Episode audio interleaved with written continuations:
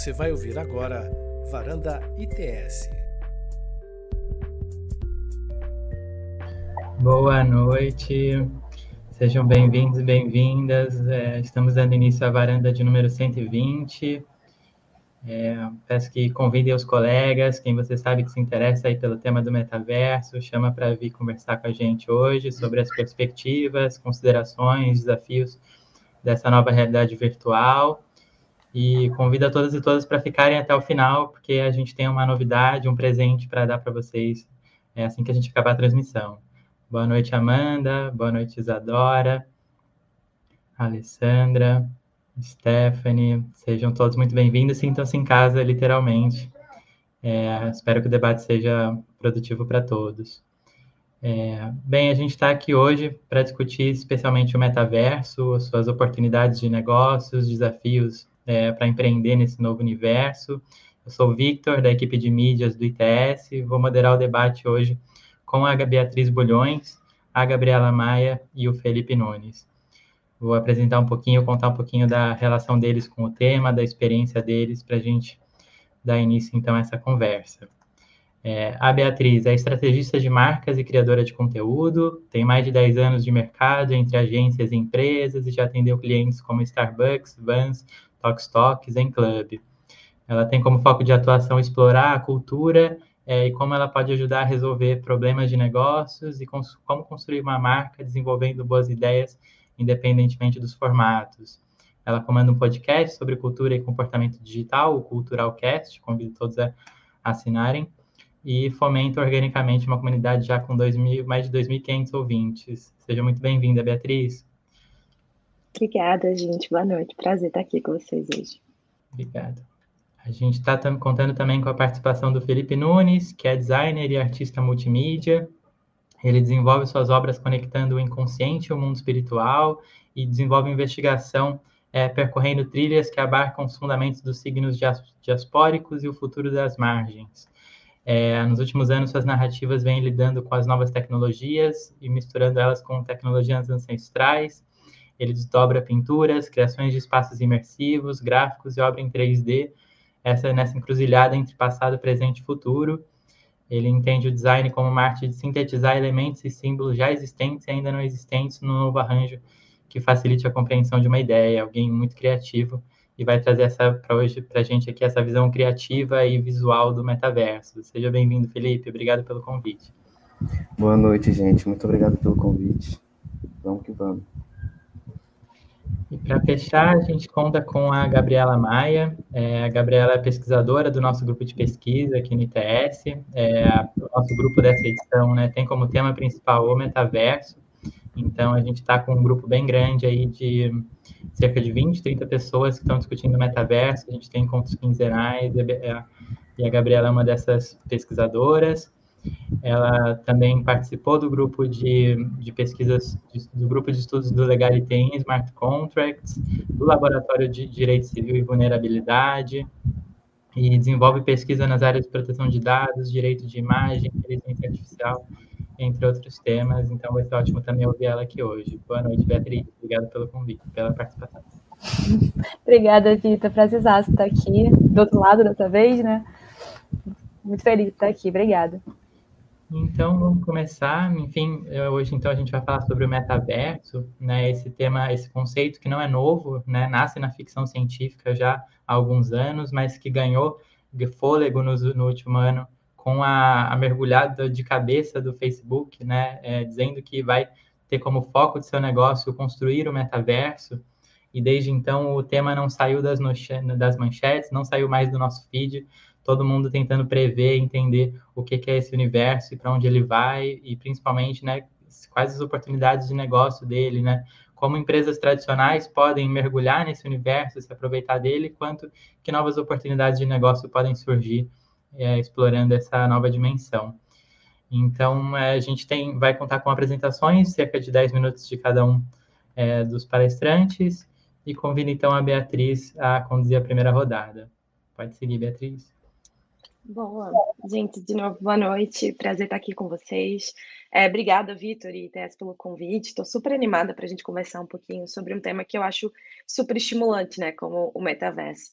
Então, como o Vitor me apresentou, eu sou estrategista de marca, de comunicação, é, e há uns dois ou três anos eu comecei a me arriscar na produção de conteúdo próprio também, porque apesar de estar trabalhando com marcas há mais de 10 anos, eu sempre fui uma pessoa naturalmente curiosa, né? E tem tanto assunto que eu queria explorar, que eu queria entender mais, que eu queria conectar os pontos ali, ver se tinha algum sentido, que eu simplesmente não conseguia fazer isso no tempo que eu tinha dentro das minhas horas de trabalho CLT numa agência, sabe? E foi assim que nasceu a ideia de produzir um podcast sobre cultura digital, sobre tecnologia, e depois conteúdo no Instagram, enfim, hoje está um pouco multiplataforma ali a, a, questão do conteúdo, mas eu gosto muito de dizer que o trabalho que eu faço nessa produção de conteúdo em geral é muito sobre explorar curiosidades na fronteira entre comunicação, é, entre tecnologia e cultura digital como um todo, né? E por isso que o tema desse, dessa varanda aqui me empolga tanto, Uh, porque, como o Vitor bem falou, a gente tem visto uma cobertura enorme na mídia sobre esse tal de metaverso, né? Desde que o Facebook anunciou que estava mudando o nome da companhia mãe para Meta, a gente começou a ver várias empresas falando que estavam entrando no metaverso, né? Mas eu acho que, apesar dessa cobertura estar tá muito grande e da gente estar tá discutindo bastante sobre isso em várias áreas, assim, eu acho que ainda tem é, uma questão que é um pouco pouco explorada, na verdade, né? O que, que isso quer dizer de fato? O que quer dizer de fato quando uma marca fala que entrou para o metaverso? É, o que, que a gente, consumidores, pessoas normais, não entendemos disso? O que, que eles estão querendo fazer ou falar ou comunicar quando fazem ações ditas de metaverso, né? Ou até o próprio Facebook, o que, ele quer dizer quando está dizendo que está construindo o metaverso? Né? Então, eu acho que essas perguntas são, são super relevantes eu comecei a me fazer elas um tempo atrás, muito pensando de que, na linha de que, do que, que adianta, por exemplo, é, NFT ter sido escolhida como a palavra do ano, no ano passado, pelo dicionário Collins, se a gente ainda nem consegue, assim, popularizar o que, que essa sigla significa. Toda semana eu vejo várias pessoas ainda publicando bastante material sobre o que, que significa NFT, porque é uma coisa super confusa. Quiçá as possibilidades que ela vai entregar, né? A gente ainda está tendo dificuldade de absorver tudo isso. Mesma coisa com o metaverso, assim, de que, que adianta, talvez, a gente ter toda semana metaverso nas notícias, se ainda parece uma realidade super distante, é, mesmo com todo mundo falando que está chegando, que já está aí, enfim. Então, essas foram coisas que ficaram permeando muito é, a minha cabeça. Eu acho que o primeiro passo que a gente tem que dar, né, como em tantas outras áreas nessa vida, é investir em clareza, investir em educação.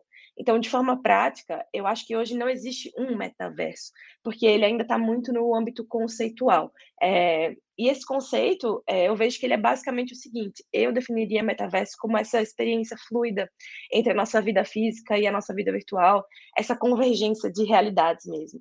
São esses, talvez, prováveis possíveis espaços em que acontece, onde o que acontece numa realidade, né, física ou virtual, impacta na outra de uma forma contínua. E aí a gente pode estar falando de uma experiência de entretenimento, de uma experiência transacional, enfim eu acho que se a gente pensar que, por exemplo, o que está acontecendo aqui agora, a gente está numa live, quatro pessoas remotas, mais sei lá quantas pessoas nos assistindo, né? Isso a gente está fazendo via navegador, via celular, via um aplicativo.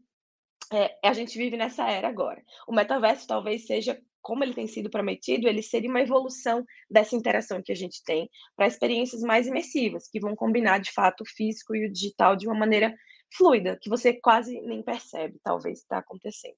Então, eu falo que o, o metaverso, ele descrito dessa maneira, como eu estou trazendo aqui, é, ele ainda não existe, porque eu acho que a gente ainda não tem a tecnologia suficiente para sustentar essa fluidez entre o digital e o real 24 horas por dia, 7 dias por semana. E a gente ainda está até debatendo, né, algo como se é algo como sociedade que a gente quer que exista, né, essa interação permanente entre a nossa vida física e a nossa vida real. Mas o que a gente tem hoje né, hoje em 2022, são sim experiências que dão um gostinho do que está por vir. É, já tipo como se fossem bolsinhos assim de metaverso nessa experiência toda que a gente está vivendo. Eu penso muito em dois exemplos bem claros, assim, é, que me vem à cabeça recentes. O, o, Snapchat, que no Brasil é finado, mas é, lá fora a, tem, tem uma atuação bastante forte, né, em outros países. Eles lançaram um protótipo em algumas cidades, agora não me recordo se foi em 2021 ou se foi em 2020, mas era uma função na sua câmera que permitia as pessoas é, apontarem a câmera para um prédio, um estabelecimento na rua, e aí verem em realidade aumentada, em tempo real, as reviews daquele lugar. Seja um estabelecimento de, de comida, ou uma loja de viagens, uma loja de roupa. Então, enfim, ao invés de você procurar onde você está, o nome da loja, achar no Google, enfim, fazer todo esse processo, que não é demorado, mas é um processo que você faz, você simplesmente aponta a câmera do seu celular e aparece ali as reviews de prova social do que aquele estabelecimento pode te oferecer. É, imagina você viajando para uma outra cidade e tendo essa experiência. Essa é a intenção dessa, dessa experimentação da Snap, né? E um outro exemplo que eu acho muito claro de, de metaverso, como ele existe hoje, são as NFTs, que eu falei ali em cima que a gente ainda está debatendo o que de fato significa a sigla, né? Mas para resumir, eu acho que a gente pode falar muito sobre isso, se vocês tiverem perguntas, mas para mim hoje, NFT, né, ou bens digitais, é uma das formas mais tangíveis que a gente tem de ter essa interação entre mundo real e físico de uma maneira praticamente fluida. É, eu vi recentemente, eu acredito que foi a Chanel, que agora vai oferecer a autenticação das suas bolsas e outros itens de luxo via NFT, ou seja, é um contrato inteligente na blockchain que garante a autenticidade de uma coisa física que você está comprando numa loja física também. Então, ao invés de vir o certificado bonitinho de papel que é guardado, que você faz a sua bolsa valer mais, você vai ter isso autenticado é, na blockchain 100% seguro. Né? Tudo isso, assim, me faz pensar muito que a gente está engatinhando ainda nesse universo de possibilidades que o metaverso abre enquanto marca, enquanto negócio, enfim, enquanto um milhão de coisas que a gente vai debater aqui hoje. Mas eu acho que a gente está numa fase muito interessante de experimentação, né? Quase uma V1 aí, porque eu acho que nos últimos dois anos a gente teve bastante V0. Mas eu acho que agora é, o nosso papel aqui, conversando sobre isso, para quem se interessa sobre o tema, é abraçar esse espírito de curiosidade com sensatez, sabe? De entender que, que para inovar além do, do hype, para inovar além dessas matérias que a gente lê, às vezes fica se perguntando, tá ali, mas não sei se eu entendi de fato o que significa entrar no metaverso, né? Para fazer algo que de fato vai perdurar ali e fazer a diferença para o teu negócio, é, a gente precisa combinar curiosidade com um senso estratégico sempre. Então, eu, eu gosto de falar que é, é, consistência, é coerência e experimentação estratégica que vai ser a chave para a inovação, pelo menos para mim aí nos próximos anos, quando a gente está falando de, de metaverso, de negócios, de marcas, né? Então, eu acho que tem muita coisa legal ainda para acontecer e é, eu tenho muita curiosidade de explorar esses, esses projetos e de entender mais como que comunicação se liga a isso, como que negócio se liga a isso e como que a gente faz uma experiência interessante é, para as pessoas que estão consumindo e para as pessoas que estão criando, né? Então, acho que queria deixar esse, esse recadinho aí para iniciar. Obrigado, Beatriz. Comentários muito relevantes. É, aproveitando para lembrar e convidar todos que mandarem perguntas no chat, a gente vai ter um momento específico para perguntas. Então, se ao longo do debate vierem questões, considerações, dúvidas, podem colocando que a gente vai endereçar a maior parte delas, tá bom?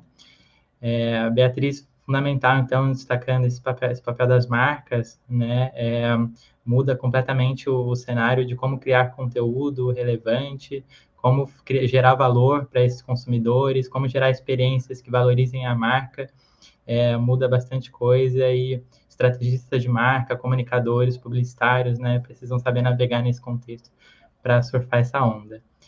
Obrigado, Beatriz. Então, acho que a gente pode passar para o Felipe. Felipe, a palavra está com você. Boa noite, gente. Boa noite. É, muito obrigado pelo convite mais uma vez, Vitor. Uma honra estar aqui participando com vocês, trocando essa ideia. É, eu estou nesse processo, né? Seguindo um pouco o que a Beatriz falou, eu estou nesse processo de entender ainda o que está acontecendo, como que eu vou lidar e como que eu vou desdobrar meu trabalho dentro desse campo, desse ambiente, que é uma plataforma nova e uma ferramenta nova para mim. E eu fico nesse espaço de experimentação, tentando entender como eu posso fazer com que as minhas obras elas dialoguem com, com o presente, com o que está acontecendo agora dentro do, do, espaço dentro do espaço político e como que o metaverso ele pode é, agregar criando novas narrativas e novas possibilidades é, de, de, de, ficção, mas que ela dialogue com com o que está sendo produzido aqui agora.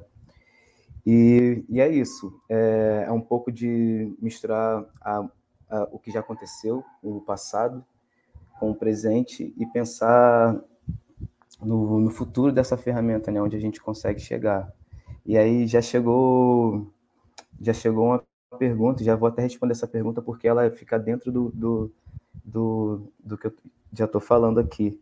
É, perguntaram se é possível criar um ambiente de metáforas de, de meditação imersivas. Eu acho que esses, esses por si só, o, o metaverso ele já é um ele já é um espaço de metáfora, porque é uma ficção. Ali nossos nossos avatares eles não não não somos nós, é o nosso avatar. Então, assim, é, dentro da, da inteligência artificial, acaba que a gente fica buscando sempre a perfeição dentro dos avatares, ocupando espaços e, e, e relações e até qualidades que nós não temos. E a gente leva isso para dentro do avatar, ou seja, daqui a um tempo, nossos avatares vão ser pessoas mais interessantes do que nós mesmos, assim. E essa, e essa realidade ela já existe, né, dentro das dentro dos sites, né? Dentro do Instagram, dentro do TikTok, as pessoas já usam esses avatares. Já é um metaverso por si só. Você está uma você está usando uma rede comunicando de uma outra forma que aquilo não é você, aquilo é o seu avatar. E dentro do metaverso ele vai isso esses personagens eles vão existir corriqueiramente, porque serão muitos. Cada espaço imersivo é um universo, e cada universo a gente vai se comunicar de uma forma, vai ter um avatar para dialogar naquele espaço, dentro com aquelas pessoas é, com, que a gente está conhecendo ali também no ambiente virtual. E aí eu acredito que é um começo de, de década, né? Uma ainda é a versão ainda bem bem no iníciozinho assim.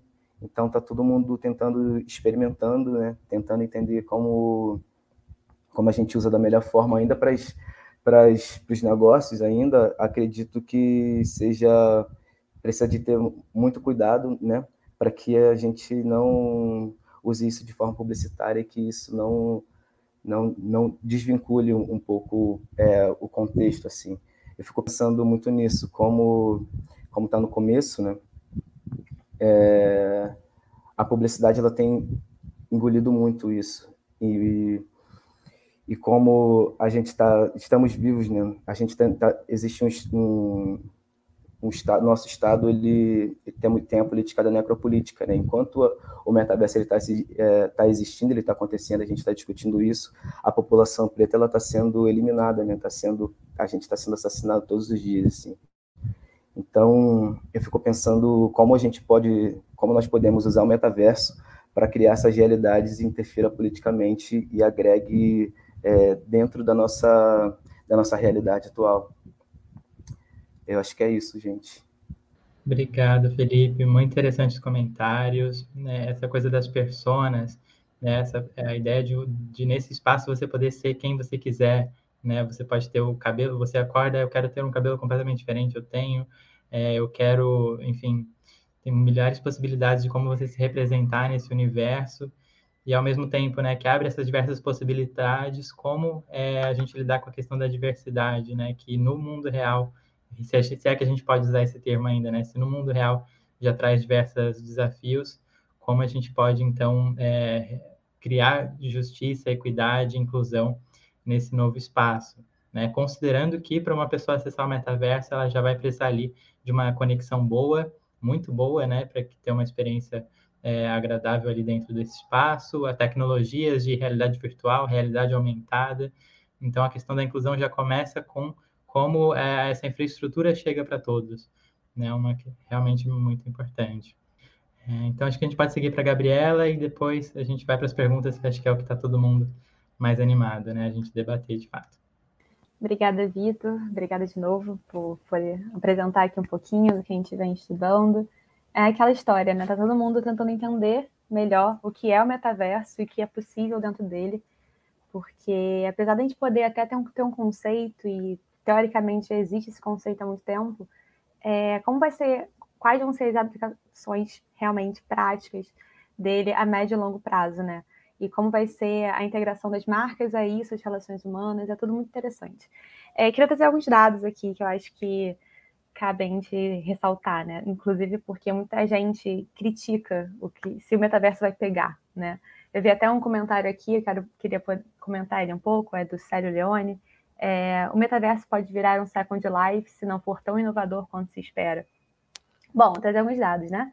É, segundo o Instituto Gartner, né, aquele responsável por, enfim, é, por várias é, ferramentas como ciclo de hype, quadrante mágico, etc., é, até 2026, 25% das pessoas vão dedicar pelo menos uma hora do seu dia ao metaverso, seja consumindo, estudando ou trabalhando.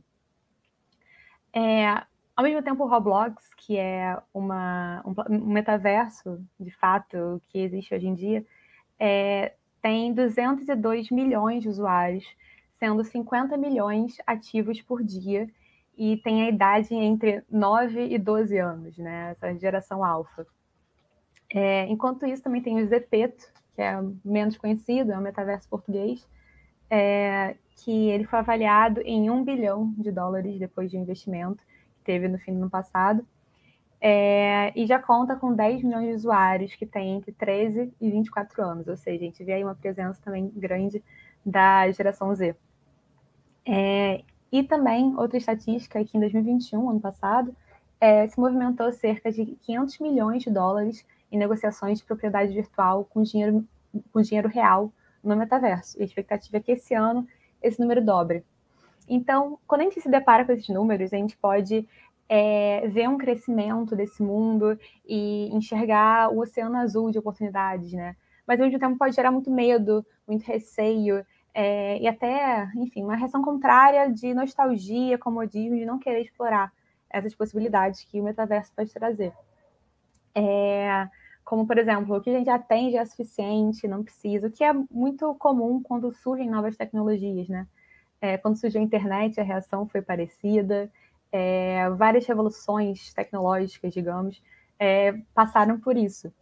Inclusive, um argumento que pode ser usado para não funcionar, falar que não vai pegar, é essa questão do Second Life. Mas o que acontece? O caso do Second Life pode ser realmente entendido como metaverso, né? Assim, para contextualizar um pouquinho, é, eu não vivi muito Second Life, né? Foi no começo dos anos 2000, era muito nova. É, mas o Second Life, ele foi apresentado como realmente uma, né? O nome já diz, uma segunda vida. É um mundo novo em que teria uma sociedade paralela, uma extensão da nossa sociedade do mundo físico né, que seria uma simulação da vida real e social. É, o próprio fundador fala que a ideia é que você pudesse se apaixonar, casar, fazer sexo, tudo no mundo real, real, né, digamos, no mundo físico, nesse mundo virtual. Inclusive, naquela época já, já tinha compra de terrenos, é, filiais de marcas lá presentes nesse metaverso, e coisas que a gente vê hoje cada vez aparecendo mais. É, mesmo tendo tudo isso naquela época, o, o Second Life não persistiu, né?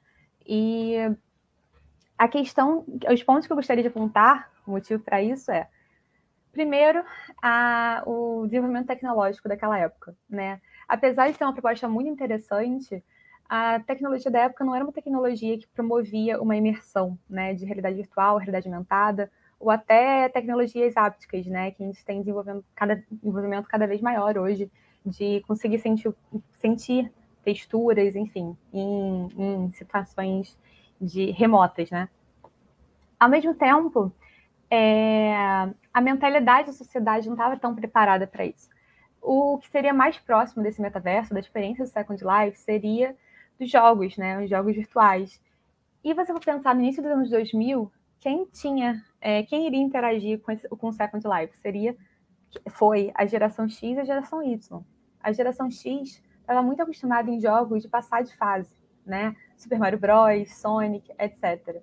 Enquanto isso, a geração Y estava muito mais estava é, vivenciando uma revolução dos games, né? Os gráficos começam a melhorar, é, tem experiência em primeira pessoa, em 3D, mas ainda não tem o, o jogo online, né? Isso foi só com a geração geração Z. Então, se a gente for pensar nisso, eles não entendiam muito bem que, para que servia aquilo. Um, um, mundo virtual é um jogo, mas não tem fase, não tem objetivo. O que, que eu tenho que fazer aqui? Então ficava sem graça, não fazia muito sentido. Inclusive, não fazia sentido você comprar bens digitais, mas qual vai ser a utilidade disso? Se pensar que hoje em dia, uns 20 anos depois, a gente continua tendo gente que critica, e claramente existem críticas, mas sobre a a função de um NFT, para que, que serve, por que, que eu vou gastar esse dinheiro todo, ou se é só especulativo, se é uma bolha, etc. Pensa naquela época. Então a sociedade não estava realmente preparada para viver isso. E a tecnologia, como eu falei, não promovia aquela imersão de uma experiência mesmo, um mundo, uma extensão do nosso mundo, nossa experiência real, só que num ambiente virtual. E hoje em dia, o cenário já muda bastante. A nossa, a nossa sociedade já está mais acostumada né, nesses, nessas experiências, né? É, com o PlayStation Network, né, que possibilitou as pessoas jogarem online com amigos à distância, é, se gerou um, um, senso de comunidade, de pertencimento nos jogos, né? As pessoas entenderam melhor essa integração. E com a geração mais, dos mais novos, alfa, que seria é, esses que são pré-adolescentes hoje em dia, isso é muito mais intenso. É, o Roblox, como eu falei, né, é um número imenso de pessoas dessa, dessa geração. Tudo bem que é muito mais presente nos Estados Unidos, mas no Brasil cada vez cresce mais. E Inclusive, existem estatísticas de que essa geração não vê diferença entre a compra online e a compra física, né, no mundo real. Então, só mostra como está muito mais fluida essa, essa separação entre o virtual e o físico, né, que nem a, que nem a Bia falou. É, isso para a questão das tecnologias que possibilitam isso, a gente tem agora é, a questão da realidade virtual e aumentada, que nem já disse, tecnologias ápticas que estão sendo desenvolvidas, que você pode sentir é, texturas com a mão, peles artificiais que, que estão cada vez mais envolvidas. É, as transações são muito mais facilitadas com a blockchain. Né? A blockchain já existe há um tempo, mas é, com a Bitcoin, etc. Mas a, a, agora temos muito mais possibilidades de criptomoedas é, a, que ficam na blockchain, que através de, usando dessas criptomoedas você pode comprar um NFT, que pode representar um terreno no metaverso e você usa, você faz essa compra através de smart contract, já existe há um tempo. Então, cada vez as coisas estão mais integradas. E essa blockchain promove uma facilidade, uma segurança da própria tecnologia nessas transações. Então, está tudo muito mais conversado, digamos, muito mais integrado para gerar uma experiência imersiva e ainda o 5G promovendo uma maior conectividade, velocidade, né? é muito interessante pensar que o 5G, é, a gente está falando em Web3, né? o Web 2 que, gente, que existe hoje, das redes sociais, é, foi revolucionada muito pela, pelo 3G, que trouxe a, tecnologia, a internet para os celulares. Então, quando a gente fala em 5G, pensa na revolução que pode causar e pode propiciar esse desenvolvimento todo, né? Então, esse conjunto de elementos, assim, casa bastante. Eu acho que a gente está cada vez mais preparado para viver esse metaverso, com muitas possibilidades da questão das marcas, para os artistas, para o próprio direito, por, por, por ser uma tecnologia que está cada vez mais né, se, mostra, se mostra interessante às pessoas, né? Tem uma, muito, uma curiosidade muito grande, tudo bem que existe um hype, mas uma curiosidade muito grande, são tecnologias de imersão, então você vai estar muito mais envolvida ali nas relações humanas, e obviamente isso influencia o direito. Então pensa aí na possibilidade para o direito, enfim, as possibilidades são imensas, e é o que tudo indica não vai ser um novo Second Life, né? Acho que a mentalidade é muito diferente, é, ainda mais por ser descentralizado, né? Não é a mentalidade de Web3, de uma de grande Big Tech centralizando o mercado e os serviços. Então, enfim, eu acho que tem muita coisa que vai que não vai deixar cair num Second Life que vai vir, entrar na gaveta e não, não pegar. É, enfim, acho que é isso, em considerações iniciais falo bastante, mas. Imagina, obrigado, Gabriela. Ótimos comentários também. É, fez para a gente praticamente uma arqueologia né, do metaverso, essas tecnologias que, que foram precessoras deles. E porque de fato a gente tem que entender as tecnologias, não, elas toda tecnologia tem uma história, né, tem um contexto. E muitas vezes não basta que a tecnologia seja boa, é, que funcione bem, né? Ela precisa atender uma demanda social, ela precisa conseguir gerar é, é, acesso em, em, demanda, em escala. Então, é muito difícil prever qual tecnologia vai é, pegar de fato. É, um exemplo, né, os óculos é, que, que teve o Google Glass, depois o Facebook também fazendo uma parceria com o Ray-Ban, óculos conectados à internet, né, que tem câmeras acopladas. E várias diversas empresas, então as Big Techs tentam lançar uma coisa, pensa assim, agora eu consegui o que estava faltando, agora vai, mas por mais que a tecnologia seja incrível, resolva problemas reais, ainda não dá aquele estalo que é muito difícil você até colocar em palavras o que é esse estalo, mas no momento em que de fato a gente vê, não, a gente conseguiu uma adoção em massa dessa tecnologia, né? É, o metaverso eu vejo ele muito no momento da, do ciclo de inovação, né, o ciclo de, de adoção de uma nova tecnologia. É um ciclo bem conhecido, assim, que faz uma espécie de gráfico assim, em que você tem né, os early adopters, você tem os entusiastas ali no início, fazendo muito barulho, acreditando que aquela tecnologia vai mudar o mundo, que ela é o futuro da sociedade, e aí esse, essa adoção vai crescendo, eles vão ganhando é, a adoção de organizações, de empresas, de governos, essa adoção vai crescendo até que chega num ponto em que se fala que é, a tecnologia está no hype, né? Você chega um momento ali praticamente especulativo, praticamente uma bolha em que o, o valor que aquela tecnologia agrega não, não se sustenta completamente, tem muito daquele valor é, é simbólico, é entusiasmo momentâneo. A gente vê uma correção dessa adoção, dessa discussão, desse mercado, e acho que o momento que a gente está passando hoje com metaverso, com criptomoedas, com blockchain, que nos últimos meses né, tiveram uma, uma, uma drástica redução em volume de transações, em valores. E agora, é, se essas tecnologias vingarem, né, tiverem de fato um valor para acrescentar na sociedade, a ideia é que nos próximos meses e anos a gente veja esses, esses volumes crescendo novamente. Né? A gente vê esse boom muito inicial em setores muito específicos que adotaram já o metaverso, como é o caso da arte digital, né, a, a, o metaverso, as NFTs permitindo que artistas monetizem seu trabalho e, e o curioso, né, como as NFTs se, se encaixam nesse processo, porque para mim não existiria metaverso sem NFTs.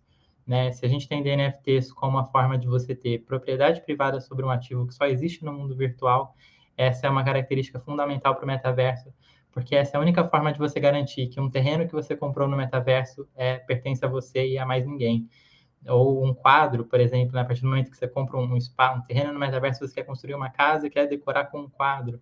A NFT permite que você compre o quadro de um artista que você admira muito, um artista digital, que criou uma obra que você gosta, você consiga colocar esse quadro na sua parede virtual e aquilo é, ter valor, né? Por mais que alguém coloque um igualzinho é, na sua parede, ele não vai ter a certificação da blockchain que aquela é a cópia autenticada.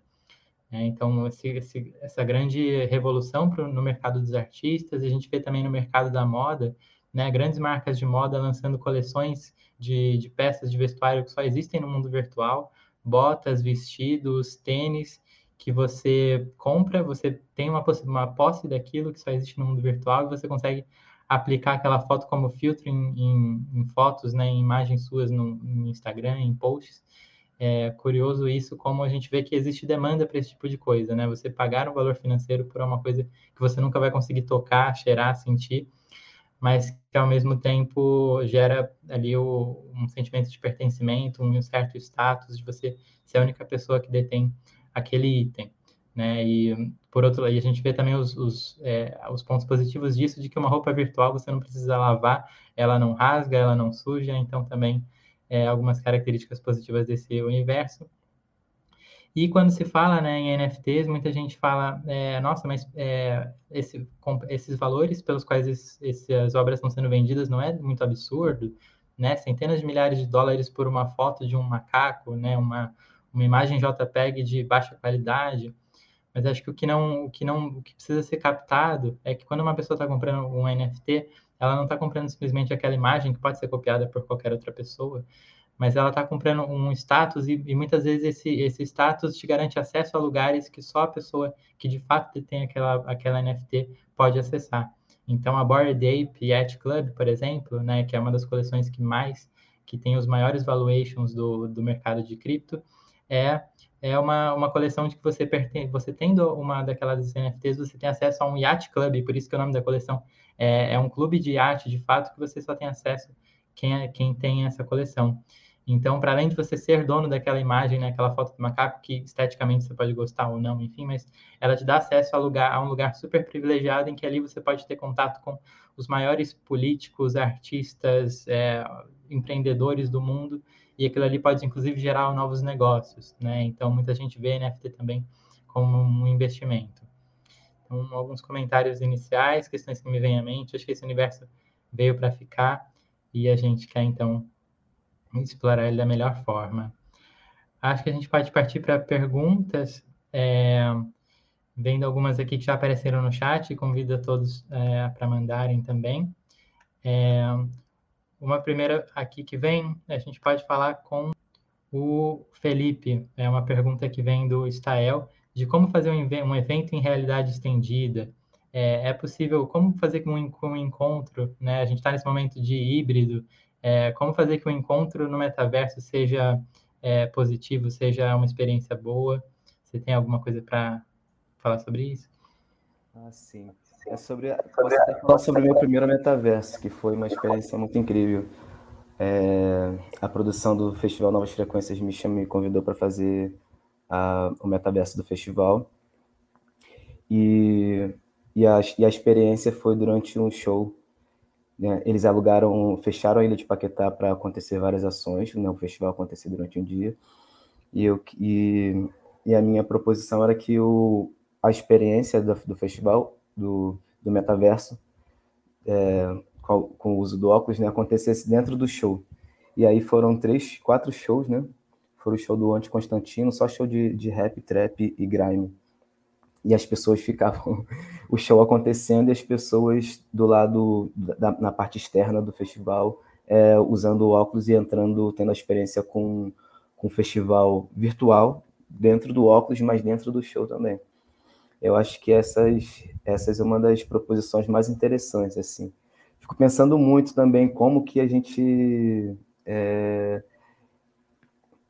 consegue construir mais, mais universos e mais festivais é, com, essa, com essa proposta, porque acho que agora, né, parece que chegamos ali na década dos festivais, né? Acho que esse, esse ano e, os, e o próximo ano vai ser só é, a, a, tirando essa parte de lockdown, né? As pessoas estão, estão com uma necessidade muito grande do hálito do outro, né? Precisando se ver, precisando estar ali e tal. E, e o metaverso dentro, dentro, desse espaço, dentro de espaços físicos, eu acho que, que é uma que é, que é um, mais interessante assim. Eu, a primeira coisa que eu vi é, que dialogava um pouco foi a, o desfile da Louis Vuitton que o Virgil Abloh dirigiu, que é a versão masculina, que era uma versão era em um espaço físico, né? Só que ele estava propondo um metaverso ali dentro, né? Era uma era uma era ele todo todo montado enquanto um, um espaço desenhado, né, por, por, por, vários artistas e as pessoas e o desfile acontecia ali, só que era ao vivo, né, físico, né. E agora eu fico pensando como nós podemos criar mais, assim, mais dialogar mais com os festivais dentro de outras propostas, sabe? É, não precisa ser só show dentro de show, mas pode ser uma uma a pessoa pode assistir, tá, tá, tá com a audição do show e ela pode estar tá participar circulando por algum outro espaço, algum espaço inventado, e encontrar com outras pessoas ali dentro, mas ouvindo o, o som. Eu fico pensando nessas, nessas propostas, assim, como que a gente. Mas como, como era a pergunta mesmo? É... Sobre realmente criar esses né? espaços né? né, em eventos, uhum. respondeu bem. E tem uma outra né, que dialoga bastante com essa, que é essa questão dos lockdowns, né? Essa explosão do metaverso acontece num momento muito específico em que a gente em que a gente está trancado em casa, né? Com um vírus é, perigosíssimo correndo o mundo e a gente é, com essa ansiedade, ao mesmo tempo é, passando muito mais tempo, né? Conectados. Então, e aí ele pergunta, né? Se o, o papel do lockdown dos lockdowns em acelerar esse processo e se será que o metaverso não é algo que vai ficar restrito ao mundo dos games? Você acha que dá para expandir? Eu acho. Eu acho, é, dentro desse, desse ponto que eu estava citando agora, né? ainda é muito, é muito recente, então é, as ideias e as propostas ficam bem, bem é, reféns do que, do que já aconteceu, né?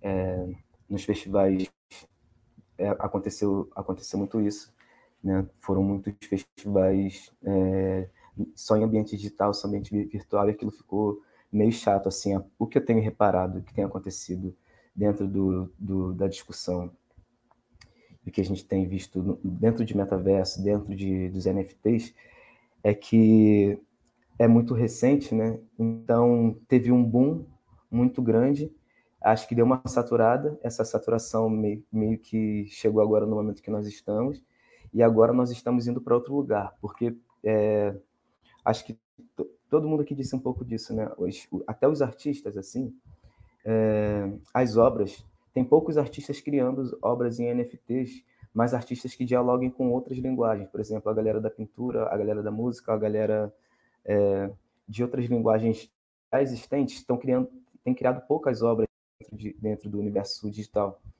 E isso tem sido até uma até uma as pessoas os artistas ficam inseguros em criar obras digitais porque ainda está todo mundo até os artistas é, estão entendendo assim.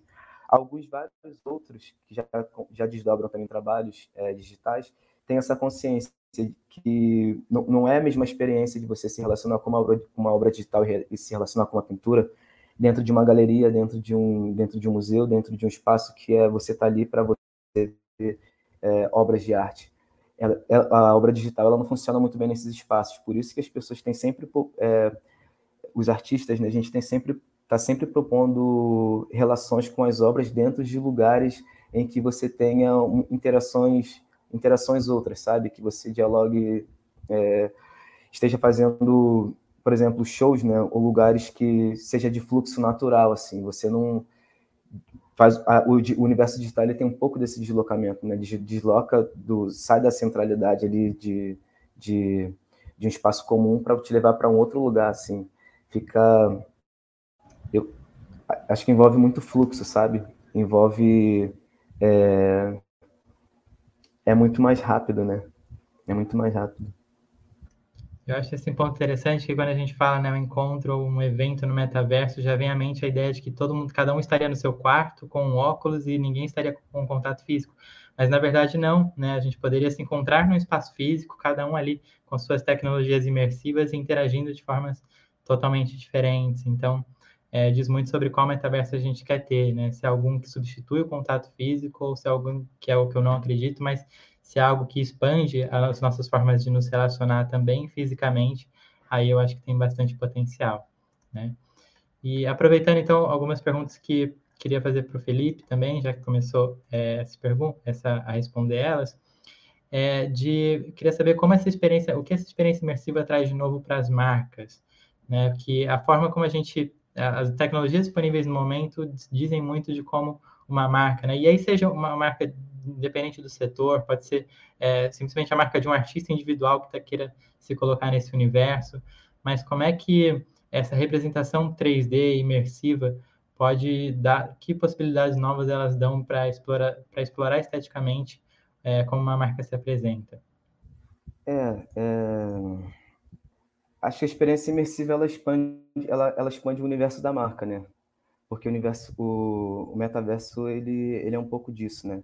Ele te possibilita é, e te dá caminhos para você ficcionar uma nova realidade, né? Tudo que é tudo que era um, um, um, desfile que seria mega caro de você realizar, você realiza dentro de um espaço imersivo e a pessoa ela consegue, o usuário, né, ela consegue ter um o Felipe travou, vamos ver se volta. Felipe? Acho que a gente pode seguir então, é, a gente volta com o Felipe daqui a pouquinho. É, queria, queria então para a Beatriz Beatriz, a gente estava falando um pouquinho sobre a produção de conteúdo né, nesse universo. Eu fico muito pensando para a pessoa que está hoje produzindo conteúdo, e você é uma delas, né, um podcast, seja um podcast, uma newsletter, é, conteúdos, enfim, que estão nesse formato, né, para ser consumido prioritariamente na web 2.0, e agora como construir conteúdo relevante nesse cenário imersivo, é, que acho que as distrações, as possibilidades são cada vez maiores. Então, como produzir esse conteúdo relevante nesse universo? Olha, essa é a pergunta de um milhão de dólares, né? eu acho que é, essa pergunta é muito legal, porque eu acho que casa com um pouco que eu falei ali na minha abertura e o que o Felipe tem falado aqui na, na fala dele também, que é tudo muito novo. Então, assim como não existe um metaverso único, né? A gente ouviu aí da experiência do Felipe várias coisas bacanas que ele fez dentro de metaversos para eventos. A Gabriela também falou um pouco sobre é, outras experiências, eu acho que não tem um jeito único de você ser relevante. E isso é verdade hoje, na experiência que a gente tem hoje, na internet hoje, e vai ser verdade nas próximas iterações também, né? Então, eu diria que é muito você se ancorar em como a gente constrói conteúdo de valor agora é, é, entender o que você precisa falar, com quem você quer falar, onde você quer falar, e aí pensar na forma depois. E eu acho que é importante levar em consideração que quando a gente está falando de, de metaverso, de NFT, de outras experiências mais imersivas, é sim, de fato, uma criação um pouco mais descentralizada, né? Eu acho que se você pegar ali a experiência de, de marketing, de conteúdo, de publicidade em geral, em como ela vem acontecendo hoje, é muito de para, né? E aí é, é como se fosse uma conexão um para um. Vai a marca fala com você, você fala com alguém, e a questão vai acontecendo assim. E aí a marca fala até comigo. Por exemplo, o podcast é uma mídia é muito imersiva para quem escuta, mas ao mesmo tempo, para mim, é, eu não tenho interação com quem está me ouvindo naquele momento, a não ser que eu tenha um espaço em outro lugar. Então, eu tenho o Instagram, onde eu converso com as pessoas, eu tenho, eu tinha um canal no Telegram no ano passado, onde a gente trocava uma ideia. Então, eu preciso sair do formato onde o meu conteúdo acontece para ter uma interação. E aí eu acho que o próximo passo, né, nessas experiências imersivas, é a coisa acontecer realmente de uma maneira fluida. Então, eu acho que é, é muito importante a gente se ancorar é, nessa próxima fronteira de construção de conteúdo em comunidade. Né? As pessoas devem escutar com quem elas estão conversando ali na produção e as pessoas, além de, de produtores de conteúdo ou artistas, também eu falo isso para marcas. Né? A gente tem que olhar para a estratégia do que está sendo feito, para a estratégia do negócio, ver o que faz sentido, onde que faz sentido atuar, para só então dar próximos passos. Porque você falou sobre o ciclo do hype, né? Eu acho que essa é uma um ponto muito válido de fazer. Eu entendo que muito do que tem sido feito até agora, por marcas especificamente, zero é, esse ponto vale zero assim para artistas, para pessoas que estão experimentando, mas eu vejo muito isso no universo de marca, tem sido muito pelo hype, para não ficar de fora do que está acontecendo, do que é novo, enfim. Então, o que isso acontece? Gera um boom naquele momento, mas depois passa, depois você talvez perdeu a oportunidade de fazer algo que poderia perdurar. E aí, para você produzir conteúdo nesse espaço, eu acho que você tem que, de fato, olhar é, para o que você quer fazer. E talvez vá além do conteúdo. Não sei tanto se essa pergunta deveria ser como produzir conteúdo relevante ou como produzir experiências que as pessoas vão querer fazer parte, se a gente está falando de realidades que são fluidas, né? Que experiência que você quer trazer, que você consegue trazer para as pessoas, gerando valor para você que está produzindo, para a sua marca, enfim, e para quem está consumindo também. Então, eu acho que a principal dica que eu daria é se aprofundar no que está acontecendo, buscar referência, conversar com quem está fazendo agora, e só então traçar o caminho que você quer fazer. Muito legal. E acho que a palavra-chave né, que você mencionou é a que deve ficar em mente, que é comunidades. Né? Quando a gente vê pessoas discutindo, pô, vale a pena eu comprar essa coleção de NFT ou não, a primeira coisa que se pergunta é, essa, essa NFT tem uma comunidade em torno dela? Ela tem um Discord? Né, um, alguma, algum canal com, com bastante gente, não só é, ali no canal, mas interagindo de fato, né? Existe uma troca de, de valor ali dentro daquela comunidade e de fato acho que as marcas vão precisar descer um pouco do pedestal e se relacionar de, de igual para igual com esses usuários, né? É, a ideia é que haja uma descentralização cada vez maior, então é, as marcas vão precisar assumir personas também para é, se manterem relevantes e a conversa de fato muda. E aproveitando nessa feira, queria te perguntar também o que uma marca deve considerar antes de entrar no metaverso, né? É, ao, ao, ao, ao, colocar nas suas redes, né, lançar uma campanha de que está de fato entrando no metaverso, o que, que deve ser considerado para que essa experiência ou não flop ou não pegue ou não inclusive pegue mal para essa marca? Boa, não, eu adoro essa pergunta, porque eu acho que que também é outra pergunta de um milhão de reais. Mas eu acho que tem dois lembretes que, que é importante antes da gente considerar o que de fato a marca deve considerar. Um, é, não existe, eu acho, um modelo padrão de como você entra no metaverso. Tanto é que quando a gente vê a matéria sobre isso, toda marca faz uma coisa um pouquinho diferente, apesar de elas estarem explorando uma coisa parecida, porque meio que eles estão tentando seguir o que o outro está fazendo, já que é algo tudo novo, sabe? Mas cada marca é única e a sua estratégia para entrar no metaverso, para ter uma coleção de NFT, também deveria ser única. Então, é, eu acho que esse é o primeiro ponto. E o segundo, que talvez seja uma, uma afirmação, um lembrete assim, até mais polêmico, mas na minha opinião não é menos verdadeiro, é que se as pessoas não estão se importando com a sua marca nesse universo que a gente está vivendo agora, é provável que elas não vão se importar com a sua marca no metaverso. Então, eu acho que a coisa mais importante de todas é que antes de pensar em como que eu crio algo, como que eu entro nisso, como que eu apareço, como que eu faço para não perder o timing de entrar no metaverso, é, é, importante você começar com o motivo pelo qual isso realmente importa para você e para sua marca, né?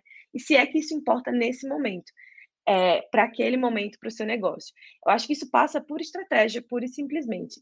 A gente vê que os consumidores, as pessoas, todos nós que estamos aqui hoje, a gente se importa com os problemas que as marcas resolvem para a gente, né? Então, não necessariamente você constrói é, lealdade de marca só com um, um, uma ação de marketing, vai? Você precisa ter um bom produto, você precisa ter uma boa relação com o seu consumidor, precisa ter uma boa agenda de experiências para fazer com que as pessoas continuem voltando para você, né? E eu acho que independente de que iteração na internet a gente está, isso vai continuar sendo verdade. Então, quando a gente está falando de desenvolver ativações é, referentes a uma nova tecnologia ou de entrar em um outro patamar de, de, de metaverso, não dá para a gente, é, enquanto comunicadores, aqui eu falo, mas também enquanto consumidores, cair naquela de fazer uma ação só para publicitário ver, vai. Como acho que o Felipe falou ali no começo sobre a, a publicidade também colocar muitos dedos nisso, fazer coisas que no fim não são relevantes, e eu concordo muito com isso. Eu acho que a gente tem que fazer outras perguntas, chegar em outras respostas, se a gente quiser fazer coisas relevantes para marcas dentro desse universo. Então, se a sua marca quer fazer um projeto que envolve metaverso, que envolve NFT, blockchain, o que seja, pensa assim, é, olhando para o que eu tenho dentro do meu cenário de marca hoje, como que eu adiciono mais valor ao que já existe utilizando essa tecnologia? Como é que eu forneço algo que vai além do que eu estou oferecendo para as pessoas? porque eu acho que essa é a chave, voltando para a comunidade, né? É, eu acredito muito que a próxima fronteira para as marcas é fornecer valor para as pessoas também, ao invés de só gerar valor para ela mesma. Então, eu acho que a gente tem que começar pelo básico, estabelecer uma relação natural e de crescimento constante com quem consome a sua marca. Isso se dá nos canais que você tem hoje, nos canais que você vai criar, é, com as coisas que você está fazendo dentro do, do que está acontecendo agora e do que vai vir depois em metaverso. Deixa as pessoas começarem a fazer parte do seu negócio para além daquela transação final de comprei o seu produto, comprei o seu serviço. E aí você cria espaço para que elas invistam nelas mesmas, através do que você está oferecendo. E eu acho que um exemplo legal disso é até que você citou Vitor, sobre o Bored Ape, né? Aquela coleção dos macacos que a gente viu por aí, bastante gente usando foto dos avatares no Twitter.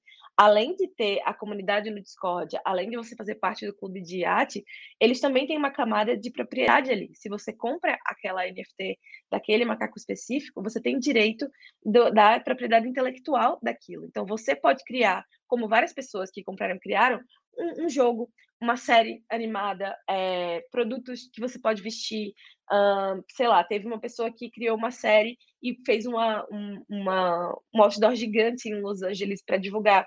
Então você compra o, o, item que não existe, né? Aquele, aquele, aquela arte virtual ali, e você transforma aquilo em algo tangível que dá, te dá um retorno é, financeiro e que te dá um loop de volta para a comunidade. Então é, é quase uma marca sem marca, vai que aconteceu ali no, dentro desse universo, mas é só assim que eles conseguiram evoluir a experiência de quem estava comprando para algo utilitário, né? Que eu acho que extrapola aquela coisa da NFT milionária que no fim não, não serve para nada além do status, que é uma utilidade. Mas para ter utilidade na vida real, eu acho que a marca precisa se aprofundar em estratégia, no que faz sentido para o negócio e em como eles adicionam valores para as pessoas ali, né? E só então é que a gente vai ver as pessoas querendo construir com marcas, é, construir com comunicação, construir com experiência, para todo mundo sair ganhando, né? Tanto as marcas quanto o, os consumidores, assim. E, e, se eu puder acrescentar um ponto aqui, teve uma pessoa que comentou sobre é, a publicidade sempre abocanhar as coisas, né? Eu achei esse comentário muito interessante, porque aqui eu, como publicitária, sinto isso na alma. Eu acho que uma coisa importante é que a publicidade tá onde a cultura tá, né? Uma coisa se alimenta da outra, reflete a outra. E é muito verdade que o trabalho de comunicação ele tende a canibalizar, vamos dizer, coisas que não deveria. E eu acho que uma coisa muito interessante que está acontecendo nesse, nessa esfera de Web 3.0, de metaverso, é ver como as pessoas, na verdade, estão tomando a voz ao invés das marcas, como a gente vinha vendo acontecer até agora. Então, eu concordo muito com, com a fala do Felipe ali no começo do papo, né, que a publicidade não pode tomar o lugar de conversas que estão acontecendo, de comunidades que estão sendo representadas, de outras coisas que a gente está vendo. Tem que caminhar em conjunto. Então, se você quer construir marca, se você quer comunicar alguma coisa, você precisa entrar num loop de conversa com as pessoas ali. Porque esse pilar da, da comunidade, é, o publicitário, o marqueteiro, enfim, ele vai precisar entender que vai né, ser necessária uma adaptação. Não dá para você é, criar só grandes campanhas com lógicas tradicionais da publicidade. Você tem que ouvir as pessoas, você tem que ouvir o convite de fazer parte da vida delas de uma forma que vai gerar esse valor real e tangível, ao invés de só promover alguma coisa, né? Então eu acho que é um desafio muito grande a gente quebrar esse paradigma da publicidade assim, mas eu acho que é possível e entrega mais valor para todo mundo envolvido na experiência. Ótimos comentários, Beatriz, bem bacana. E como por ter também o background da comunicação, né? Também falo como, como comunicador, vejo esse desafio, né? Fico imaginando alguém desenvolvendo uma, um plano de branding de uma marca e aí precisa considerar agora como representar essa marca, né? Qual o tom de voz, qual a, o posicionamento dessa marca nesse experiência imersiva. Né? A gente tem a Olivia Merchior aqui no Brasil, que já se, já se intitula no cargo de, de Chief Meta, Metaverse Officer. É, se antes o CMO né, era, de, era o diretor de marketing, agora a diretora de metaverso já é um cargo oficial de empresa. Fico pensando quando, quando para cargos de publicidade e comunicação vai entrar na job description, saber navegar de alguma forma por esse universo do metaverso. Né? Então, realmente um desafio para quem, quem é da comunicação e a gente está discutindo isso, acho que já é o primeiro passo para a gente entender né, como ser relevante nesse espaço. E aproveitando e endereçar também para você a pergunta da Caroline, que acho que está muito conectada aqui, que ela pergunta como vocês enxergam a venda de produtos via metaverso em uma dinâmica O2O, né, do online to offline. Essas siglas que vão se multiplicando, né? Antes era o B2C, B2B, agora a gente está falando já em O2O. Então, né? Como é, a gente já fala, né? Então, de, de, você entrar num espaço que não tem um, um estoque ali de, de, tênis, por exemplo, de fato, mas colocando um óculos você conseguir sentir, ter alguma experiência com aquele produto físico. Então, o que, que muda nessa experiência de produtos físicos do online para o offline? É muito legal. Eu acho que esse exemplo que você deu é muito bacana, porque a gente já está vendo isso acontecer de fato, por exemplo, com a Nike, com a Adidas, né? Eles têm feito pop-up stores em que é exatamente essa experiência que você tem. Você vai lá, ver uma edição limitada de um tênis que vai ter pouquíssimas unidades e talvez você nem consiga comprar o drop, mas você consegue interagir com o produto através da realidade aumentada. Então você consegue ver aquele produto, você consegue quase tocar nele, se é que eu posso usar essa palavra assim, é, e ter essa experiência que talvez você não tivesse, talvez só visse uma foto no, no, no e-commerce ou no Instagram de alguém, né?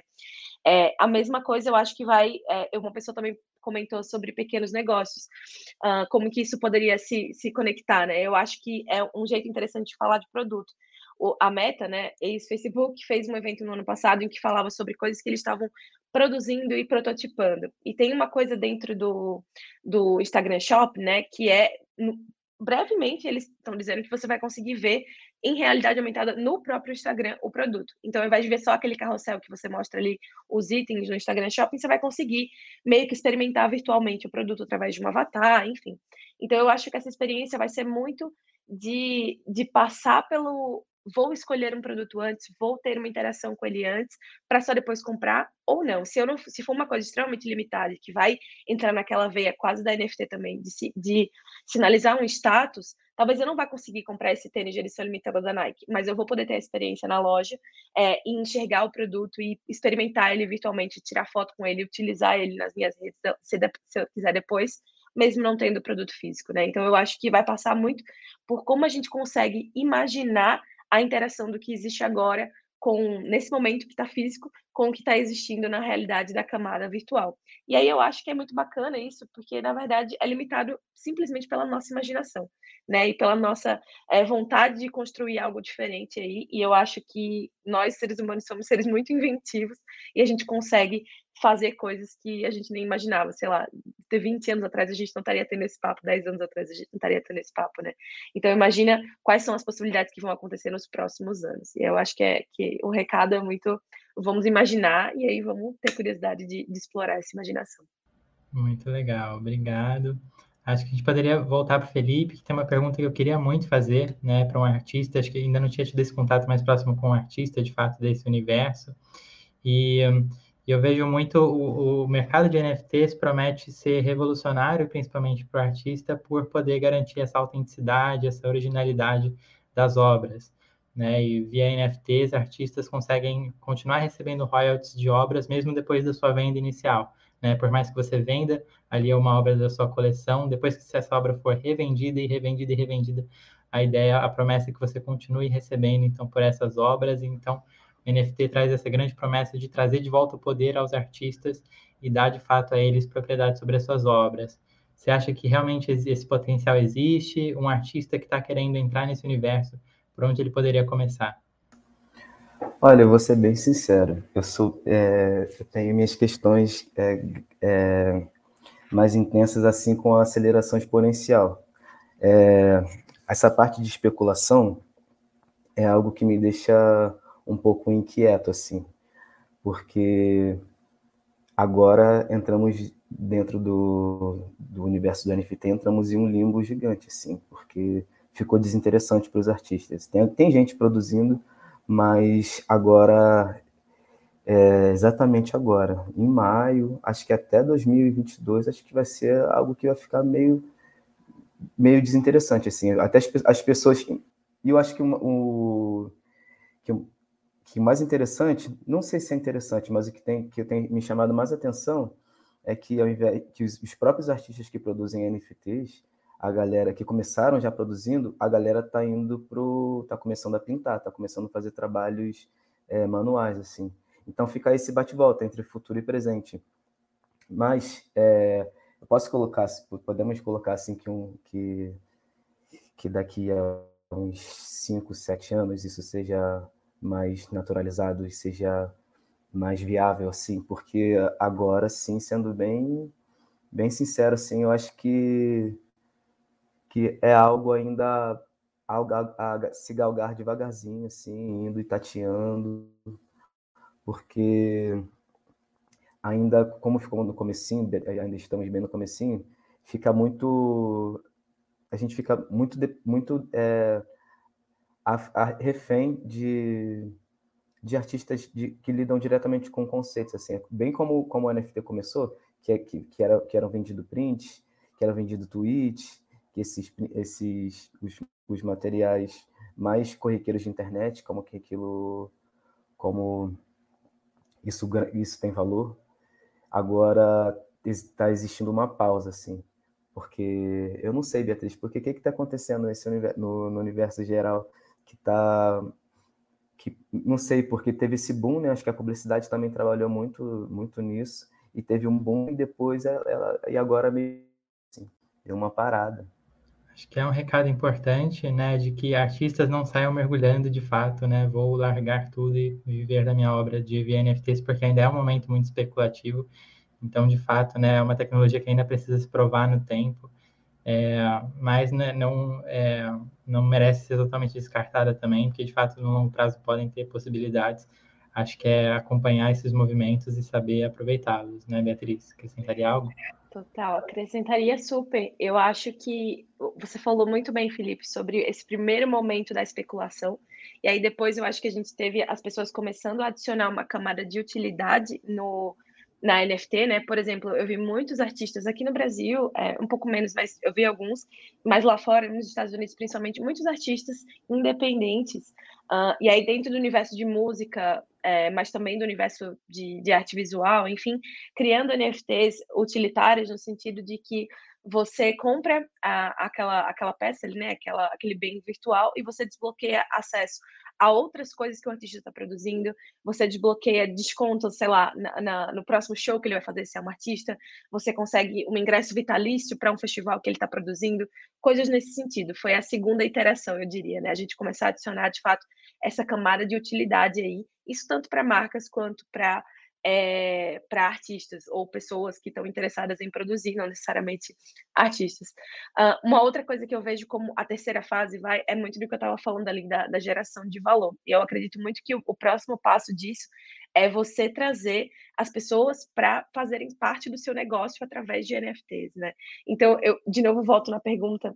Uh, que foi feita sobre pequenos negócios ali, tem uma coisa que eu falei no, no, eu fiz um podcast só sobre NFTs e marcas, se tiverem interesse de ouvir, depois o, é, o Culturalcast, como o Vitor falou, mas teve um, um, exemplo, assim, que eu acho muito bacana, que eu queria trazer para vocês, de possibilidade de coisas que, que são, assim, ainda no, no âmbito imaginário da, da situação, né, mas eu, eu, eu diria assim, você é uma marca pequena, você é uma marca que está começando, é, e, e, a gente está falando, assim, de marcas que estão mais presentes no ambiente digital, não importa se o seu produto é digital ou não, é, vamos pensar que você quer fazer uma, uma coleção de NFTs, né? Eu vi que tiveram pessoas que perguntaram como você acessa isso. Existem mercados virtuais, marketplaces, é, só de NFTs, né? Tem vários. Uh, e aí você coloca a sua coleção no ar nesse mercado é, e a pessoa pode comprar ali através de, de uma criptomoeda. Então, vamos dizer que você lança uma coleção é, a um valor, enfim, você define um valor, um valor baixo. Tem marcas que estão fazendo isso até gratuitamente para a primeira coleção, você só redime, né? A NFT você recebe ali. E aí, imagina que você é essa marca e você está pensando na NFT como uma coisa de camada de programa de fidelidade, vai. Eu acho que se você olha para programas de fidelidade hoje, os mais bem-sucedidos, eles são como cebolas. Cada camada ela vai desbloquear uma nova camada de valor, vai fazer com que as pessoas fiquem mais envolvidas com o que você está produzindo, é, com outras pessoas que estão ali consumindo ali essa, essa, esse clube de fidelidade, né, gerando mais conteúdo, mais receita, enfim, para você. E agora você pensa como é que você faz isso através de, de tokenização, né? Então você cria essa coleção é, e você entrega esses, esses primeiros NFTs, esses bens digitais, para os consumidores mais engajados da sua marca, por exemplo. E eles fazem parte desse novo programa de fidelidade, mais transparente, porque a marca está ali ganhando junto com você, né, com recompensas maiores. Então, essas pessoas vão passar a te dar um, um, feedback mais direto sobre o produto, você desbloqueia acesso a algum novo produto quando elas fazem isso. Você cocria uma campanha ou cocria um produto ou sei lá o que for, é, junto com essa, essa, esse clube aí de fidelidade, e aí se isso performar bem em vendas, por exemplo, você desbloqueia algum outro valor para as pessoas também. Ou você pode até desbloquear royalties. Então, as pessoas que compraram a, aquelas NFTs ou que receberam aquilo têm um, uma, a possibilidade de receber um valor monetário em cima do que você está performando. Então, se a tua empresa está indo bem, está batendo as metas, ou está crescendo como foi previsto, as pessoas ganham junto com você. E aí você adiciona, né, é, além do, desses loops de, de feedback que empoderam o seu ciclo de produção e entregam utilidade constante no mundo real que você está consumindo e criando, é, entrega também a possibilidade de ter camadas de experiência, produto e receita. Então, que pessoas que do teu ciclo de, de vendas não vão querer fazer parte disso, né? Você está criando um sistema onde os seus consumidores estão investindo no seu negócio e se beneficiando do seu sucesso. E eu acho que isso é uma coisa que as marcas estão aprendendo e vão continuar aprendendo com os artistas. Porque é, se o artista libera uma NFT ou cria alguma ação no metaverso em que o, o fã está consumindo e criando e ganhando em cima do sucesso desse artista, é, ele vai querer continuar promovendo aquele artista para continuar também nesse ciclo de, de feedback positivo, sabe? Então, se uma marca faz isso, é mais do que você ter um consumidor engajado, um fã, né? É uma pessoa que está literalmente investindo no teu negócio com você. Então, se você ainda adicionar uma camada de, de a cada vez que a NFT da tua marca for revendida ou coisa assim, porque existe um mercado secundário bem grande, né, que está crescendo, cada vez que ele for revendido, se você tiver colocado no contrato uma especulação de que uma, uma desculpa, uma, um ponto, né, de que quando for revendido você marca ou você artista recebe uma porcentagem de volta, você desbloqueou também uma nova linha de receita para o teu negócio. Então, eu acho que, no fundo, a gente está falando sobre aumentar e acelerar comportamentos que existem hoje através de inovação. E isso é uma coisa que pode acontecer é, dentro da camada de artistas, dentro da camada de pessoas comuns que querem experimentar, enfim. Mas eu diria que, principalmente para marcas que já têm uma comunidade é, de pessoas, de consumidores ali prontos para interagirem com você, além de comprar o seu produto, o seu serviço. Muito completa a explicação, acho que o pessoal deve ter adorado. E já respondeu uma das questões que mais estava aparecendo no chat, né? Que é como de fato eu acesso o metaverso, né? Como na prática eu experiencio isso. É, o ITS já teve a oportunidade de fazer uma exposição toda no metaverso sobre proteção de dados para crianças e adolescentes. Foi uma experiência super bacana. Vocês ainda conseguem acessar as gravações lá no nosso site. E perguntaram também na esteira dessa pergunta, né, se existem outros metaversos para além desse que a, que a Meta está construindo. Então, sim, né? A gente tem o Decentraland, que é um outro metaverso bastante conhecido, o Roblox, que foi mencionado pela Gabriela. E aproveito para perguntar para vocês aqui se vocês já entraram né, em algum metaverso, tiveram experiência, como é que foi, em qual vocês entraram. É à vontade, assim, para quem quiser responder. Estava falando agora há pouco. Acho que se a Gabi e o Felipe quiserem falar, vou dar a chance. Não, eu, por incrível que pareça, estou estudando há um tempo, mas não entrei de fato no metaverso. Já vi, óbvio, vídeos e tudo mais, mas assim, não entrei ainda, né? Óbvio que existem vários metaversos, não é só realidade aumentada, virtual, que a gente conversou. Mas, de fato, assim, pegar um óculos, alguma coisa, não tive oportunidade ainda. Uhum. Felipe teve a oportunidade de criar uma experiência lá, né? Eu entrei em alguns, entrei em alguns, é incrível. É incrível. Acho que a experiência mais incrível é você criar um. É bem, é bem incrível. Daqui a pouco, acabou que esse metaverso, que é o do Novas Frequências, ele saiu do ar, mas ele está voltando. É, seria maneira que vocês entrassem também, a convidar todo mundo para fazer uma experiência depois. Mas é uma das melhores sensações, assim, até um pouco depois, é, recentemente agora em abril, a gente, eu e Vitor Milagres, que foi o outro artista que construiu comigo, gente, nós demos uma, um workshop de, de criação de metaversos. E aí os alunos criaram vários metaversos, e aí também foi uma outra, foi uma experiência bem interessante. Eu acho que esse, esse é um dos caminhos, sabe? É, a gente conseguir desenvolver novos artistas que a gente consiga desdobrar e criar suas próprias narrativas, porque é, os artistas criaram suas próprias, seus próprios universos, né? suas próprias, suas próprias galáxias, suas próprias narrativas. Isso é muito incrível, porque fico pensando como, como ap apresentar e propor e propor e esse diálogo com as esse diálogo com as marcas, porque tem muito ainda é uma como é uma ferramenta nova, ainda está todo mundo é, tá todo mundo conhecendo ainda, está todo mundo meio entendendo o que está acontecendo. É, a juventude, a molecada tá elas, elas que têm esse diálogo mais intenso, né? Elas que vivem, viveram, viveram, viveram, já chegaram numa era digital, né? E aí, para elas é um, é como se fosse uma criação de. Ixi, caiu. É, mas é, ia comentar justamente sobre esse ponto, né, de que muito sempre se falou, né, do artista como uma pessoa que cria novas realidades, novos mundos, e talvez agora no metaverso isso seja de fato, né, o artista podendo desenvolver ali um mundo do zero, é, pensar como é a sociedade, como é a arquitetura desse lugar, é uma nova possibilidade que se destrava aí com a tecnologia. E eu queria migrar um pouquinho agora para a área do direito, né, as possibilidades jurídicas do metaverso, Gabriela, enfim, é, dessa área que está interessada é, bastante nessa questão. A gente entender, então, é, tanto as partes de, de é, as possibilidades de empreendedorismo nesse universo, quanto é, as possibilidades de, é, de atuação jurídica né, nesse cenário. Bom, é, não, se eu for listar todas, não acabo hoje, né? Mas é, para o direito mesmo tem muitas possibilidades, né? É, algumas questões que vão precisar ser endereçadas, assim, é, a partir de agora, assim, cada vez mais, né, é uma discussão de qual o momento certo de, de regular e tudo mais, entre o dilema de Colin Grid, de você ver, né, qual o momento certo de você poder regular alguma coisa. Mas algumas questões, por exemplo, é, quando uma pessoa usa um avatar, é, como você vai conseguir ter certeza de que aquela pessoa é de fato aquele avatar, ou quem representa aquele avatar, já que uma pessoa pode ter vários avatares. Então, isso acaba entrando na questão de estou realmente é, assinando um contrato, executando um contrato com aquela pessoa mesmo que o avatar está querendo representar. Isso entra para a questão de contratos, para questões das mais variadas.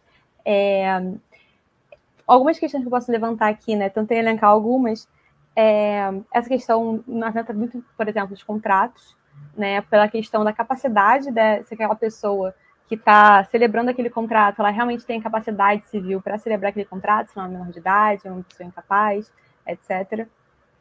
Seja que a incapacidade, enfim, é, total ou não. É, a questão de descumprimento do contrato, porque aqui, como você vai lidar com esse descumprimento, por exemplo, aí também é uma questão que permeia vários campos do direito, que uma vez que o metaverso é um ambiente, tudo bem que descentralizado, você pode até ter uma comunicação entre vários metaversos, qual seria a jurisdição, né? Qual é a lei de qual lugar que vai valer ali? Vai valer de acordo com a pessoa, com a nacionalidade de cada pessoa? É uma questão interessante de direito internacional privado, inclusive.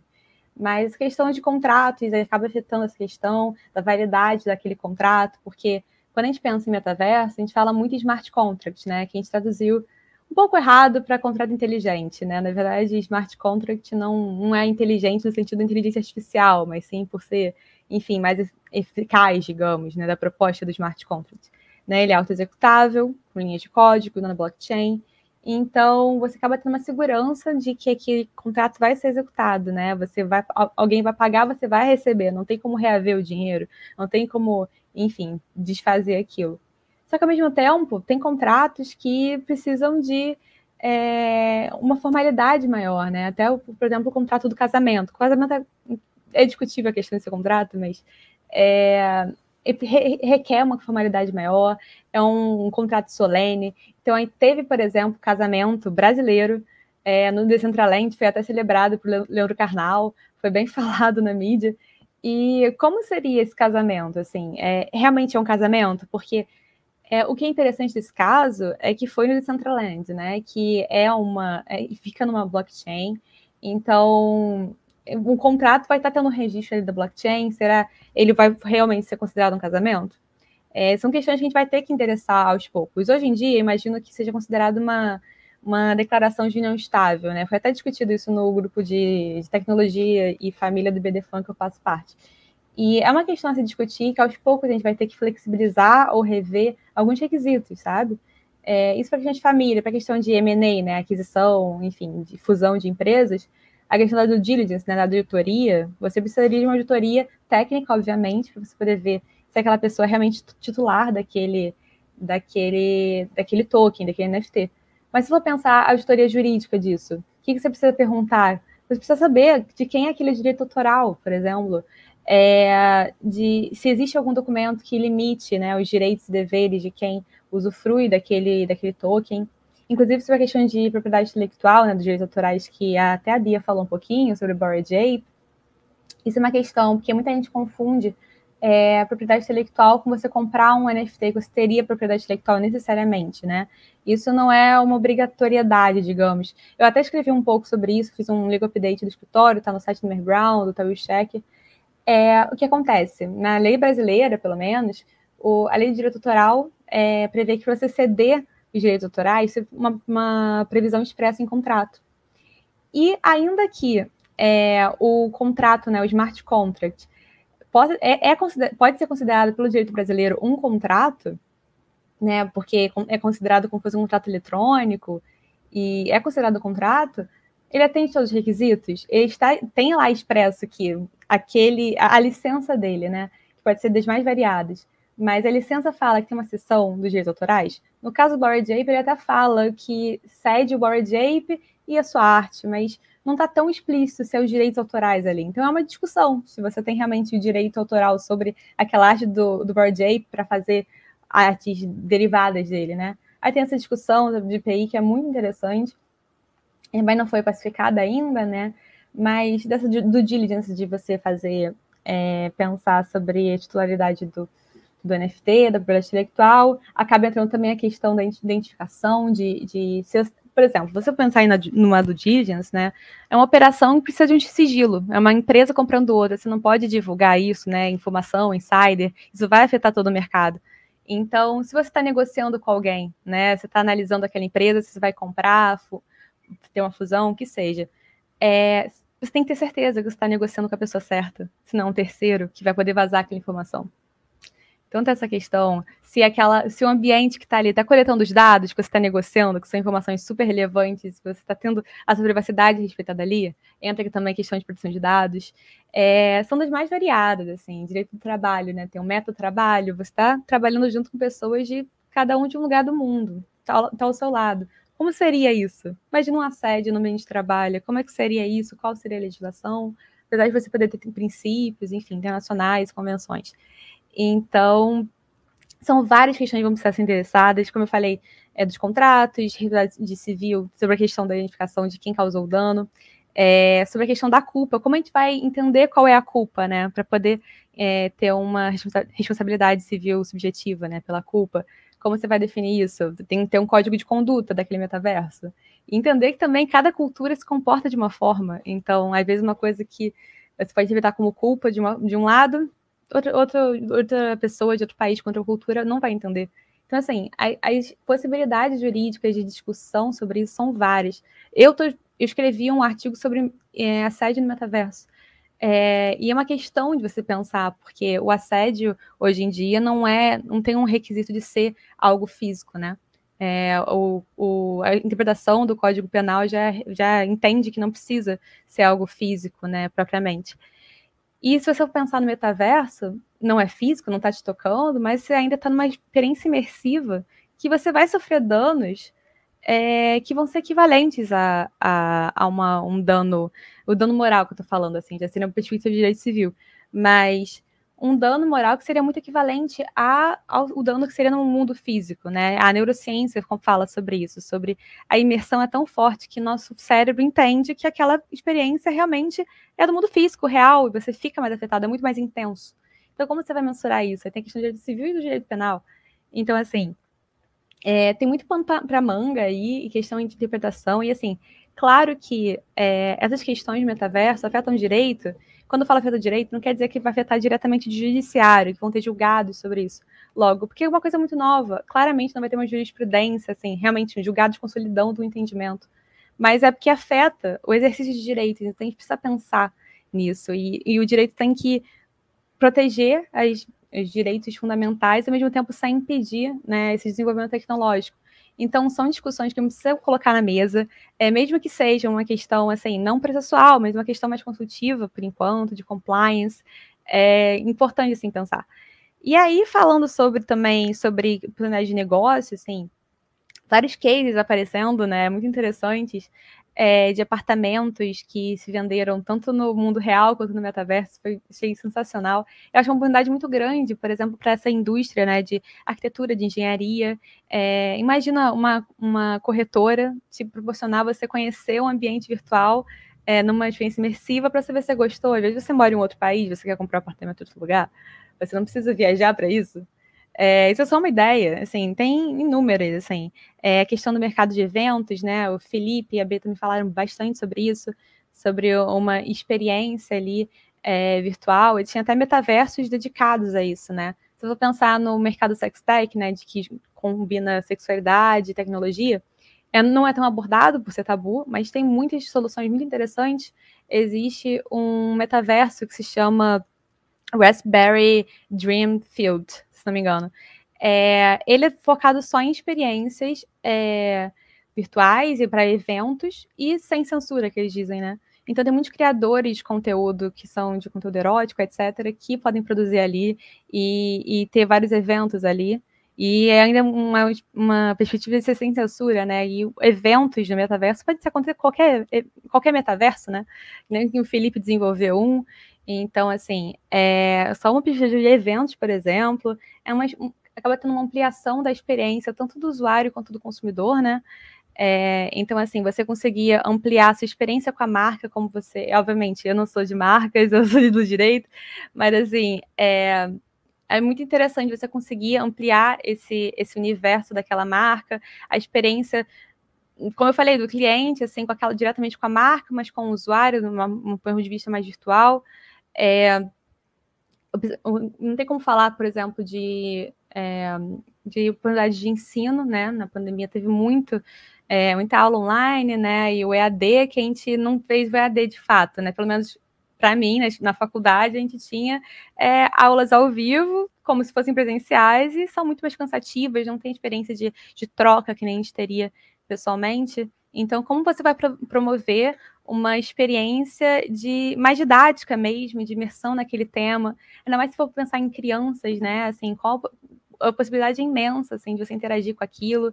É, falando em educação, até eu lembro de ver um caso que era de era de realidade aumentada, na verdade, não era um metaverso em si, era só uma experiência é, limitada de realidade aumentada, mas era de educação sexual, ia para crianças, mostravam órgãos e tal. Então, esse é um exemplo, assim.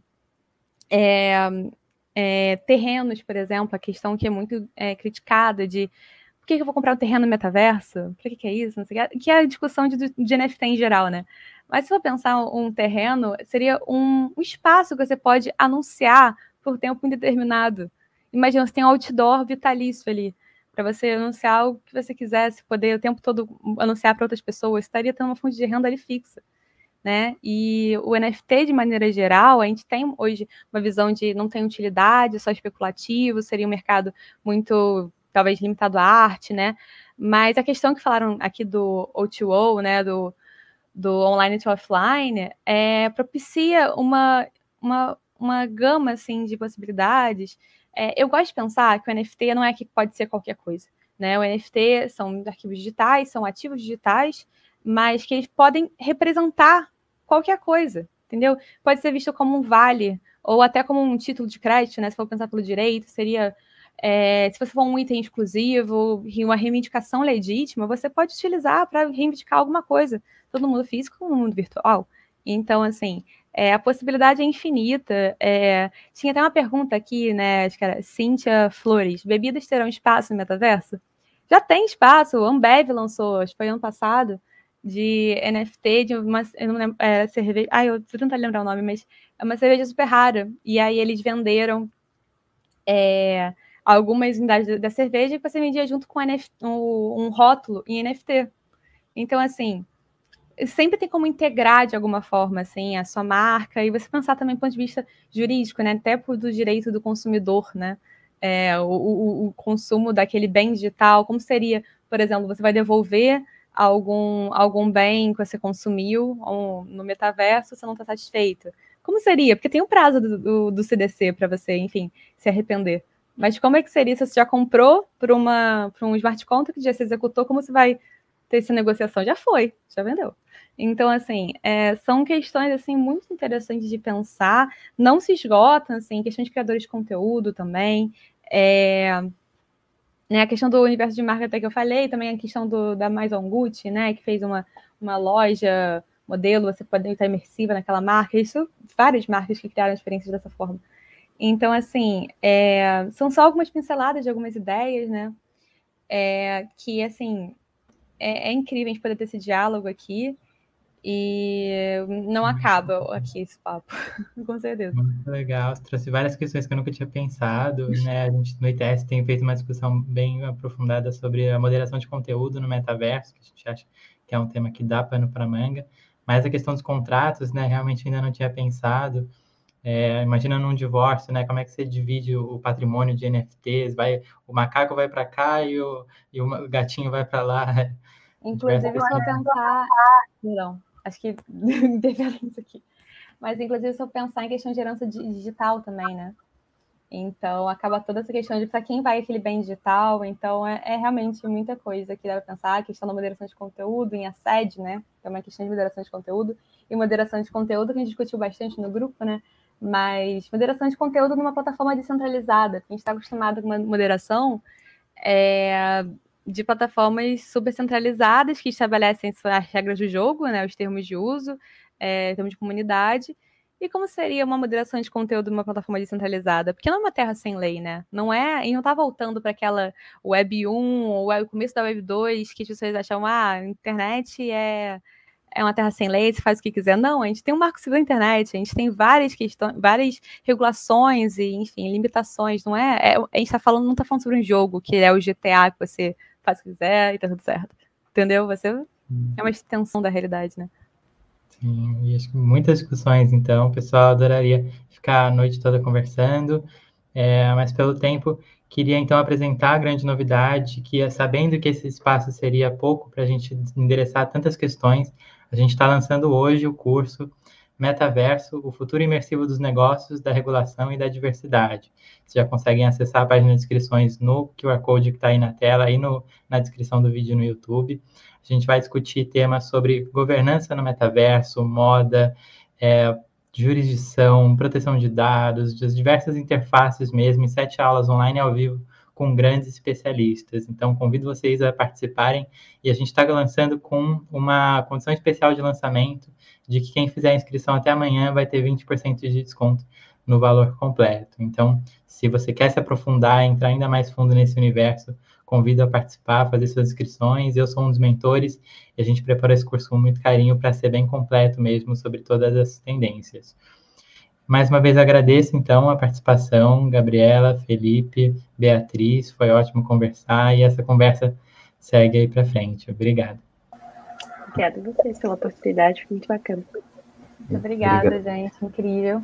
É, segue a gente nas redes, gente. Muito obrigado, gente. Muito obrigado, um prazer estar aqui com vocês. Da Gabriela, obrigado. qual que é o arroba? Bom, do Instagram é arroba Gabriela com dois R's e tecnologia. Falou sobre direito digital, mas tecnologia de maneira geral também.